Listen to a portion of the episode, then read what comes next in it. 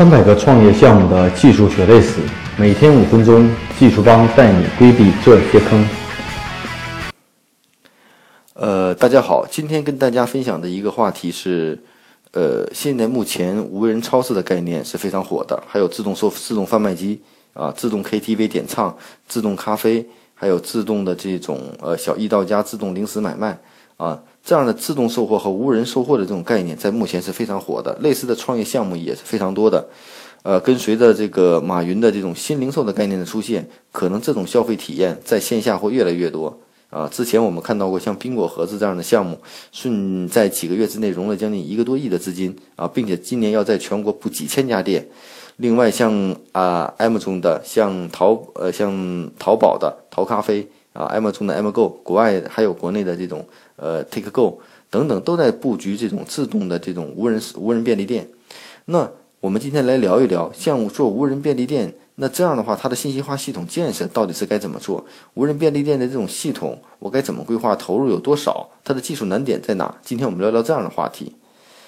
嗯，我们看这样无人便利店的这样的系统，其实它重点的。端首先我们要分清楚，用系统有前端有后端，前端呢无非就是用户的体验，用户通过各种的方式扫码支付，或者说是以这种 RFID 的方式识别商品，然后呢进行二维码的支付，也有自动支付，还通过这种产品识别、图像识别，也通过触屏的方式，各种的方式让用户能便捷的去选取商品、支付商品。这是在用户前端的问题，那这样的系统最难点应该在哪？应该在后端整体的这种系统运维的系统，包括这种各个店之间的这种库存的管理、商品的管理，啊，以及订单的管理，啊，它涉及到后端很深的这种电商的供应链的管理。因为当你开规模性的有几千家、上万家店的时候，最大的问题是怎么能够将整体的运营成本和信息流、数据流做得非常好。在用户端的这种体验性上呢，随着技术的发展，各种的技术均成为可能。那现在呢？目前呢，在无人便利店中，包括冰果盒子也好，都采取的是 RFID 的技术啊，通过这种识别你商品中的这个呃呃条形码，然后呢，呃，在支付出在出口的时候进行弹出这种微信，进行让你自在线支付，支付完了扫码支付过了以后，可以离开这个便利店。那其实这个便利店系统呢，这是从整体前后端的这个功能上，前端呢你可以用过扫码支付 App 也好，后端系统可以通过 PC 端的系统也好，有大量的这种电商的供应链的物流的管理。另外，在这样的系统中，还有什么样的系统功能是比较重要的呢？啊，呃，还有一个非常重要的就是我们还会感觉到这样的系统到底是不是安全控制会很重要。如果出出现丢货或其他的问题怎么办？那这样的系统面临最大的风险，就像单车一样，存在一定的道德风险。那我们举个例子，像冰果盒子这种项目，它也经过一段时间的运营，他们把店都铺在哪？铺在一些高端的写字楼社区里头。本身这些社区和写字楼就具备一定的安全性，所以说这些问题经过他们一定的运营，发现丢货率是非常低的，而且重购率也是非常高的。所以呢，在初期的时候呢，项目不一定用技术的手段来解决，可以通过一些其他辅助的手段来提高你的安全性。但假设如果把这样的便利店、无人值守的便利店，你放在一个三四线城市，或者放在一个。呃，用户可以像单车一样这样使用的一个方式的话，那这样的便利店估计几天就会被啊被被拿空啊。这是在中国这种情况，所以说呢，选址和方向都都是有一定的这种要求的。那整个便利店系统呢，重点打在后端的这种运营的系统，后端的运营系统上呢，我们单列一下，比如说你的每一个便利店的调货管理，你的每个店里的这种进货的情况、在线销售的情况，以及还有很多其他的这种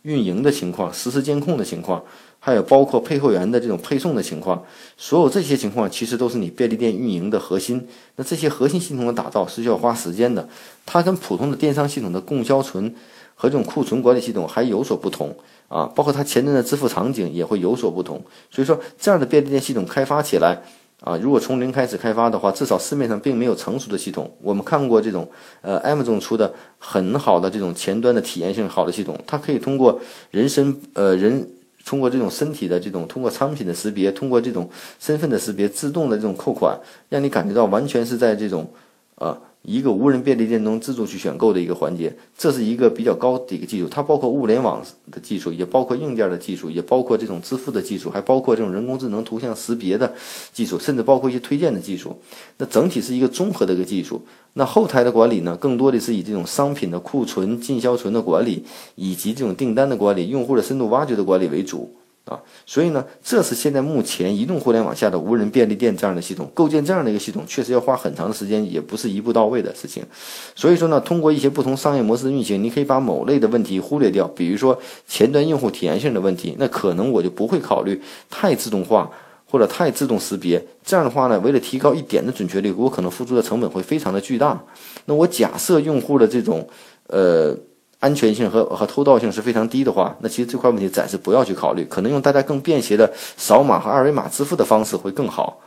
那另外一块呢，关于后台系统呢，当我的店并品类 SKU 很少的时候，或品类比较集中的时候，那我的这种库存的这种管理和调货的管理会变得比较灵活一些，或者以区域以大库为主，或者以同城或异地什么为主，有一定的算法，并不是也一步到位的。啊，所以呢，这里呢就会存在不同的这种架构。那如果你要是也做无人便利店的话，把这样的系统跑起来的话，那可能按照我们刚才据说的这样的一个情况的系统，啊，至少我们做不到这种淘宝或者 Amazon 这种技术层段。但是把无人便利店跑起来这样的一个情况，其实也并不是特别难。估计前期的技术投入也就是在二三十万的一个费用，至少能让你用户能够购物、能够支付，然后呢，你的系统能够调货分货。其实无人便利店。这种终端的系统就好像一个自动售货机，自动售货机呢是绑在一个自动售货机，它的产品展示是有限的。无人便利店呢，给人的干物购物感觉会更好，能展示更多的产品，所以呢，基本的理念会比较一致